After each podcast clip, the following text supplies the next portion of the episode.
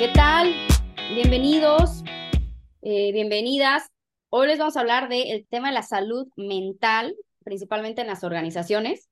Eh, y quiero empezar con, con, dos cifras. Y ahorita Pau aquí nos va también a contar un montón de cosas que les traemos de cómo podemos ayudar o ayudarles a ustedes que nos están escuchando para que en su organización puedan mejorar la salud mental de, de sus colaboradores.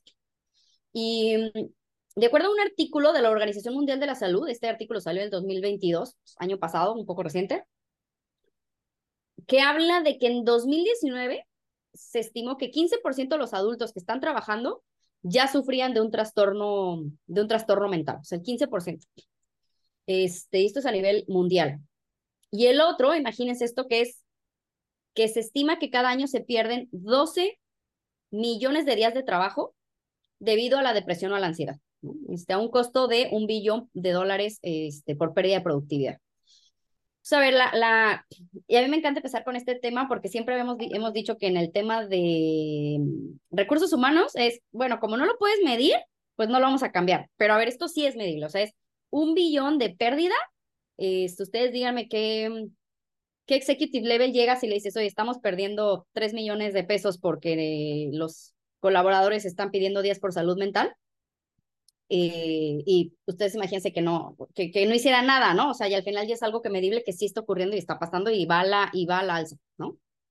Sí, qué interesantes cifras. Y para añadir un par más todavía, sin querernos asustar, pero es la realidad. Em, el Instituto de UKG encuestó a más de 3.400 personas en 10 países, ¿ok? Para resaltar como este papel que tienen eh, los líderes dentro del trabajo. Y resultó que el 60% de los empleados en todo el mundo dice que su trabajo obviamente es el factor más importante que influye en la salud mental, pero que tiene igual de impacto la, el impacto en la salud mental de las personas, el gerente, que el cónyuge o el médico o el terapeuta. Entonces, imagínate, si yo este, estoy relacionado a mi estrés o mi salud mental a mi chamba y aparte tengo un líder que no me está ayudando en el tema, mm, pues casi que me voy para abajo así en el segundo dos, ¿no? Y bueno, ahí hablamos también del papel tan importante que tienen los líderes hoy en día para que entiendan el tema, se asesoren y practiquen y mejoren su liderazgo, ¿ok? Porque casi que vas a ser el médico de cabecera dentro de la organización en este tema. Claro, porque es, es, no solamente, o sea, o sea, que es un tema que da la alza y también es un tema que todavía hay veces que no lo, no, somos, no tenemos tanta apertura, ¿no? Como dices, entonces estás, estás solo y tal vez la persona que pudiera ayudarte más, pues ser tu manager directo, ¿no? Pero el tema es, oye, ¿qué pasa si este manager directo tampoco tiene esa apertura o pues le cuesta muchísimo trabajo esos temas o, o la organización en sí tampoco tiene iniciativas como para ayudar a los colaboradores en, esto, ¿no? Totalmente. Y justo, fíjate, eh, Cris, que asistía a unos eventos muy interesantes en las semanas pasadas que justo hablaban del tema de salud mental.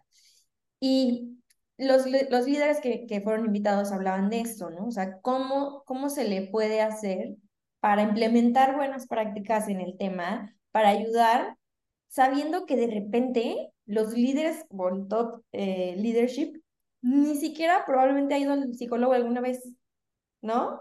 Entonces, como por dónde se empieza. Y es un tema bien interesante porque tú dirías, bueno, em, seguro todos mis líderes ya están súper capacitados, se conocen, este, tienen estas prácticas de mindfulness y la realidad es que no. O sea, ah, te topas con eh, equipos enteros de liderazgo que pues no han probado ningún fruto de estos, ¿no? De la salud mental. Y ahora las organizaciones están viendo pues más aceleradas en este tema porque la, la gente a cualquier nivel ya, más que leadership, puede que tenga más educación en el tema que los mismos líderes, ¿no? De los equipos. Sí. Entonces, creo que está interesante el tema y, y bueno, hoy en día, en bueno, en este podcast les queremos platicar como un poquito de algunas herramientas que que traemos, ¿no? Para que al menos empiecen por baby steps a, hacer conciencia, porque todo empieza por hacer conciencia, ¿no? Por hablar del tema y por no hacerlo tabú y justo hacer estas mesas de compartirnos primero, ¿qué pensamos del tema? ¿Qué sabemos del tema? Y entonces de ahí arrancar, ¿no? Obviamente con, con nuestro prediagnóstico, ¿sí? sí. Y voy a ponerme en lo que dices de hacer conscientes y cómo nosotros como líderes, de acuerdo a la historia que traigamos, es la manera en que vamos a liderar, ¿no? Y el, justo Brené Brown en su libro de Dare to Lead, de eso habla, ¿no? Que dice, who we are is how we lead, o sea, quien, quien en verdad somos es la manera en que nosotros dirigimos. Entonces, si nosotros traemos atrás historias de rechazo o historias de traición o historias de, de ego, ¿no? Es tal vez la... Y, y, esos miedos son los que van a, quieras o no, ¿eh? a ver, esto es como inconscientemente, se van a reflejar. Entonces, por eso, como dices, Pau, empezar desde hacer una concientización de cómo estoy yo dentro de mi salud mental y si yo estoy bien, entonces voy a poder ayudar a la gente a que también esté bien. Eh, Justo. Es como esta, este ejemplo muy, muy burdo lo voy a poner, pero si, las, si alguna vez te has subido a un avión, te dicen, ¿no? Los, los aeromosos, primero tú ponte la mascarilla y luego se la pones a alguien más. Casi que esto es lo mismo. O sea, no podemos hablar de salud mental a alguien más si uno no practica esto, si uno no se ha puesto la mascarilla, ¿no? Primero.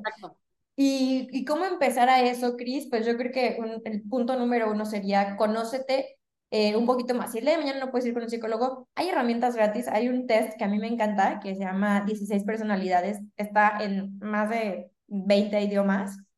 Lo puedes hacer, te toma 10 minutos y te da un scan, un scan rápido de cuál es tu estilo de liderazgo, cómo te comportas, cuáles son tus eh, habilidades como más fuertes, cuáles son las más débiles. Y la verdad es que parece una lectura increíble. De hecho, está basado en modelos de psicología, entonces es muy, muy acertada su respuesta. Si no, si hoy no te sientes todavía a gusto o cómoda o cómoda hablando del tema, lo primero que podrías hacer es irte a responder un test y autoconocerte, ¿no? O sea, lo mínimo que saber dónde estás saber dónde estás parado. de hecho, hay organizaciones que usan esos, usas test, pero es un, es un súper buen, buena estrategia para autoconocerte, como dices. Sí, totalmente. Y yendo como en el, en el rumbo también de, de liderazgo, Cris, fíjate que yo me encontré con un, un estilo de liderazgo que ahora está emergiendo, que es el mindful leadership, ¿no? Y es esta capacidad de liderar con conciencia, intención, compasión, empatía, que eh, híjole, pues si todavía, si todavía no entendemos estos términos, pues tendremos que abordar un poquito más qué sería eso, porque esto ya está más avanzado todavía.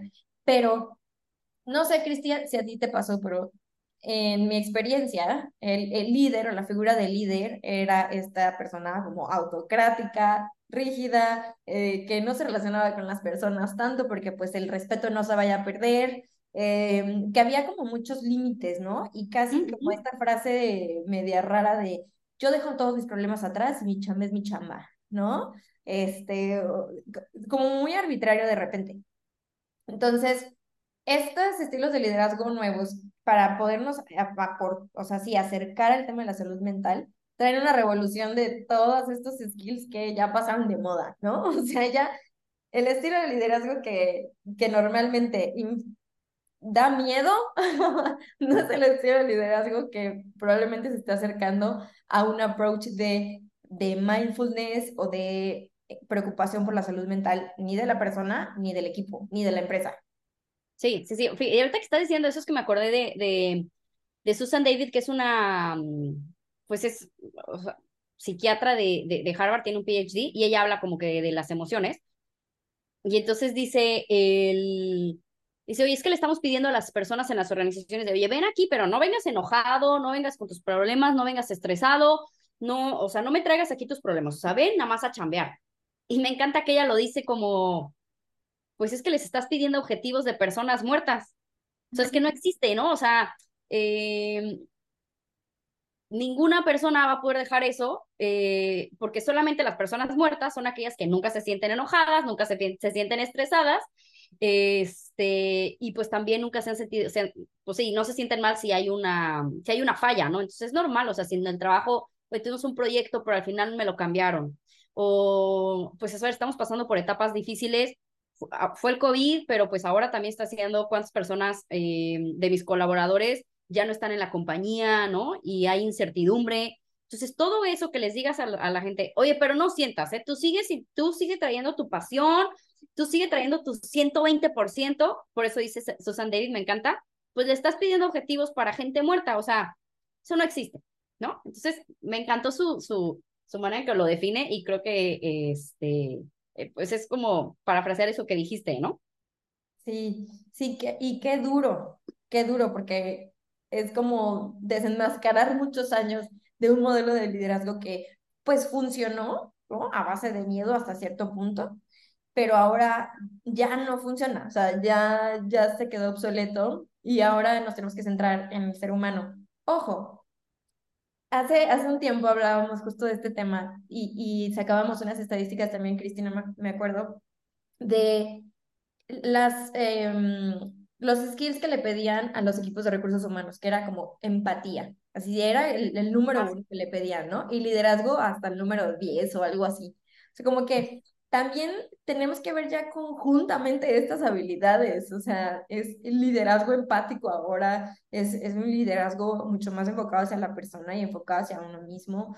Em, y como que no tratar de separar estas competencias, ¿no? O sea, como que una puede complementar a la otra. Y ojo, también, esto no cae 100% eh, solamente en el equipo, no es responsabilidad solamente más bien del equipo de people o de recursos humanos. O sea, esto es ya rebasa títulos, rebasa departamentos, ya nos compete a todas las personas de la organización, no importa quién seas, ¿no? Ya poner atención en esto es básico. Sí, o sea, ya, ya es un skill que tienes que tener desde que tienes una persona a tu cargo, ¿no? O sea, eh, y no solamente es algo de, de, de RH. Y, y, a ver, como les explico, o sea, en realidad vino el COVID, viene la incertidumbre, pero ahorita también el trabajo remoto, o sea, no sabemos qué está pasando a través de la pantalla de la persona con la que estoy hablando, ¿no? Y antes mínimo tenías el, oye, lo veo en la oficina y mientras vamos a la cocina por el cafecito, puedes ver que está triste, ¿no? O puedes ver que está estresado, puedes ver que trae cara, trae cara rara, ¿no? Pero ahorita es bien difícil verlo porque al final, pues yo me conecto a la llamada y uno, puedo no prender mi cámara, ¿ya? Eh, y otro es que te, te, conectas directamente a la, a, la, a la junta, ¿no? Entonces, también como organización decir, oye, ¿cómo estás haciendo para poder seguir conectando con tus colaboradores y seguir conociendo qué es lo que les está pasando? Y, y si en verdad sí están bien, porque si, lo, si en verdad están bien, es la única manera en que en verdad te van a dar el 100% que les estás pidiendo. Entonces creo que esas estrategias, el cómo estamos adaptándonos en el mundo eh, remoto para que las personas conecten, eh, creo que también es importante y tocaremos, habrá un podcast de eso, espérenlo aquí. Este, pero pues también empieza desde ahí, ¿no? Sí, y un par de, em, digamos, como pasos que pueden tomar ya a partir de hoy para empezar a involucrarse un poquito más en el tema como individuales y luego ya llevarlo como a, tema equipo. Eh, hay, hay muchas aplicaciones ya que te enseñan a meditar, entre ellas están Headspace. ¿Y por qué hablamos de meditar? O sea, a ver, ¿por qué, por qué este tema salió? Porque meditar nos, nos trae como en la práctica mayor autoconciencia. Y cuando somos más autoconscientes, nos, nos podemos como cachar en estos sentimientos y por lo tanto hacer un mejor manejo de ellos, ¿ok? Entonces, empezar por ahí sería un muy buen inicio con estas apps. Algunas son gratis, otras no. Headspace es una que, por ejemplo, yo utilizo y está muy cool. Hasta tiene un apartado de yoga y tienes coaches y este, videos y demás. Em, y te acompañan todo el día con frases, con sesiones, etc. Entonces, la verdad está, está padre además también para, para ti, para desconectarte un poquito y ya después ver esto cómo lo aplicas en tu día a día y con tu equipo. También hay una, hay una empresa es, es mexicana, me parece, se llama Therapify y ellos tienen distintos programas, ¿no? De psicólogos en línea, etcétera, porque también, o sea, hay que hablar de que tiene que haber un presupuesto para esto. O sea, sí, empezar por siendo líder, siendo persona, cómo puedes llevar a tu equipo, pero también digamos que no todo lo puedes llevar tú. Tampoco, tampoco tienes todas las capacidades, quizás como un psicólogo o un profesional lo puede tener. Entonces, también acercar herramientas a tu equipo sería muy bueno para que este tema sea visto. Y esta empresa, por ejemplo, Therapify, que no es un anuncio pagado, este, justo tiene esto, ¿no? De que em, ofrecen citas de psicología en línea, tienen un montón de psicólogos en eh, toda Latinoamérica, me parece. Puedes ver su cédula, puedes ver qué idiomas hablan, qué modelo terapéutico tienen y demás, y puedes agendar tus citas. Y creo que tienen distintos modelos con las empresas, pero eh, se los vamos a poner aquí, de hecho, para que lo, para sí, Creo que dice, mira, a ver, y, eh, hay, un, hay un montón de, de, aplicaciones, como dice Pau, de, de, de, mental health, ¿no? O sea, está Calm, está Happify, o sea, hay, hay muchas, están las terapias. O sea, creo que lo importante es, no importa por dónde sea, es que tengas esos momentos de silencio y de reflexión. Porque los momentos de silencio y reflexión son los que en verdad te hacen conectar contigo mismo y a nadie le gusta estar solo, ¿eh? a nadie le gusta estar solo con sus pensamientos, o sea, es lo peor de todo. Pero esa es la única manera que en verdad puedes detectar en el fondo que, que tal vez necesitas como ajustar ciertas tuercas para mejorar tú como, mejorar tú como persona. Entonces, hay empresas que también, pues, tú consigues tu psicólogo y te damos un, por, y te damos un, un, porcentaje, ¿no? Digo, vamos a tener justo un podcast donde vamos a hablar de los nuevos beneficios y va a salir este tema.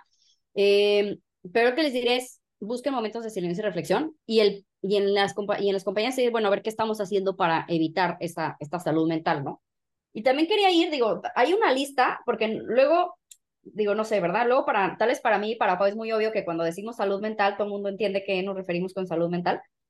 Pero, a ver, ¿qué significa la salud mental en las organizaciones? Eh, y cómo puede impactar, ¿no? Entonces aquí puedes decir, ah, ¿a poco, ¿a poco eso entra en la salud mental? Y se los digo, o sea, les voy a decir algunas, ¿no? Pero es, oye, cargas o, trabajo excesivo, ¿no? O sea, todo lo que le llamamos el burnout, eso es tema de salud mental. Horarios excesivamente prolongados o por mucho tiempo, ¿no? Es decir, llevo un mes sin dormir o trabajando de 8 a 8. Este, que tienes una falta de control sobre tu chamba, ¿no? O sea, que cada rato te cambian de proyecto, que luego ya te cambian de rol, este, que no hay claridad en lo que estás haciendo, entonces ese, esa pérdida de, de saber dónde estoy parada, de que me muevan las cosas también causa, causa estrés, eh, incluso ya en, incluso condiciones de trabajo inseguras, decir, oye, me siento inseguro cuando voy a trabajar, ¿no? O sea, temas de, oye, incluso cuando voy a trabajar me toca salir muy noche, me tengo que, tengo que caminar en una calle oscura y me da miedo, ¿no? Tanto porque cuando voy como cuando regreso. Eso también entra en, en la parte como de estrés, eh, de estrés.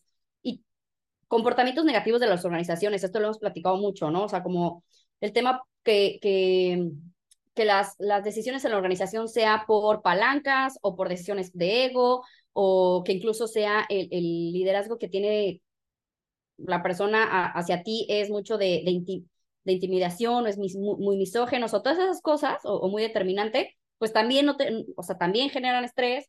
Eh, a ver, y lo que, obviamente, o sea, acosos, hostigamientos, ¿no? El que no te sientas eh, aceptado, o sea, todo el tema de, discriminación, todo el tema de exclusión, y eh, incluso hasta una remuneración inadecuada, ¿no? Que eso de trabajo un montón y al final no, no, no veo esto. Y por último, pues el equilibrio de vida y trabajo, porque el, trabajo es una, el trabajo es, forma un porcentaje importante de nuestras vidas, pero no es todo, ¿no? O sea, hay muchas otras cosas que queremos hacer. Entonces, esta lista se las digo decir, bueno, por ahí podemos empezar, ¿no? Es decir, tal vez en nuestra organización no vamos a resolver todas, pero escojamos las más importantes, ¿no? Podamos, eh, lo que pueden empezar a hacer es y si hay personas de recursos humanos que nos están escuchando o executive levels, es hagan una, hagan una encuesta con estas, con 10, estas 10 cosas. Oye, ¿te has sentido alguna vez y del 1 al 10 que existe esto en nuestra organización? Y detecten las cinco más importantes en donde las personas sí sienten que se sienten inseguras, sienten estrés y, les está afectando. Y empiecen por, en esas cinco, crear estrategias. O sea, no tenemos que resolver todo el mundo, pero sí, eh, como decía Pablo al principio, empezar a abrir la conversación, empezar a ser consciente de cómo estamos, ¿no? Y creo que eso es lo que, eh, lo que les queremos sugerir para empezar. Sí, además, si eh, quien nos está escuchando está en México, pues ya existe una norma, que es la norma 035, que pues sí obliga, ¿no? Y, no solo por, por cumplir, pero háganlo justo porque es un tema importante hasta de presupuesto. Em, pero justo esta norma, el objetivo que tiene es determinar las condiciones mínimas necesarias en materia de, eh, de salud mental, ¿no? En, y justo eh, prevenir enfermedades laborales o accidentes, etc. Entonces, si eres una persona que está trabajando en una empresa de hasta 15 trabajadores, ya deberían de haber hecho esto en tu, en tu empresa, ¿eh? desde el 2019. Entonces, sí, para ti... ¿Cómo? ¿Con 15? No. Mira, híjale, está bien difícil. Ah, mira, con 15 todavía ni contratan a la persona de recursos humanos, yo creo. Ajá, entonces imagínate, seguro muchas empresas de 15, 20, 30 no, ni siquiera han hablado de este tema. Y lo primero que podrían hacer, aparte de lo que les dijo Cristi también, es acercarse a leer un poco más de esta norma. Y esta norma, pues ya tiene algunos cuestionarios prehechos y todo, y que además les va a acercar al cumplimiento de la norma, ¿no? Y pues tengan ojo de que si les llegara a llegar alguien ahí a investigar qué están haciendo de esto y ni siquiera la norma se la están cumpliendo, pues también podría ser un tema de, pues no sé si de multa, porque no estoy muy, muy empapada de, pero eh, sí podrían levantar alguna sanción. Entonces, revísenla, aplíquenla. También hay muchas empresas que se dedican justo a esto, a la implementación y acompañamiento de la norma dentro de la empresa. Entonces, levanten la mano de que esto existe si todavía nadie está haciendo nada de esto. Y recuerden que no solamente es responsabilidad de people o de recursos humanos en su empresa, es responsabilidad de todos. Entonces aquí no vale el que es que a mí no me toca. Sí, a todos nos toca. Y, y bueno, te dejamos estos recursos para que te acerques al tema, eh, preguntes y en algún momento dado pues implemente, ¿no? Y mejore la calidad de vida pues de todas las personas dentro de la empresa. Entonces, dicho eso, este, Dicho eso, te digo, también les queremos dejar el libro de Dare to Lead de Brené Brown. Digo, al final voy a cerrar con esta frase. Porque ella dice que, eh, dice, daring leaders who live into their values are never silent about hard, hard things. O sea que es, a ver, los, los líderes que en verdad se atreven a vivir dentro de sus valores, jamás van a ser silenciosos, incluso en las cosas difíciles, ¿no? Y las cosas difíciles, pues son estas. Entonces, sí, o sea, como líderes les recomiendo muchísimo este libro de Dare to Lead de Brené Brown, está muy bueno porque ella es ábrete a la vulnerabilidad y a tener esas, eh, esas conversaciones difíciles, ¿no? Este, pero eso es lo que va a hacer que tengas en verdad mm, pues un trabajo con valentía, como ella lo llama. Entonces yo los, eh, los dejo con eso. ¿Y qué más, Pau? Nada, pues eh, nos vemos con buenos recursos, se los vamos a dejar acá en la descripción. Ya saben que si les gusta este episodio, lo pueden compartir, ayúdenos a llegar a más, más voces, suscríbanse para que les lleguen eh, primero que a nadie todos los episodios que van a seguir saliendo de temas súper interesantes. Y recuerden que cualquier cosa nos pueden escribir tanto a Cristi o a mí en nuestros LinkedIns este, personales, que también por aquí se los vamos a dejar. Y nada, les mandamos un abrazo, nos escuchamos pronto y chao. Gracias, gracias por escuchar. Cuiden su salud mental. Bye bye. Bye.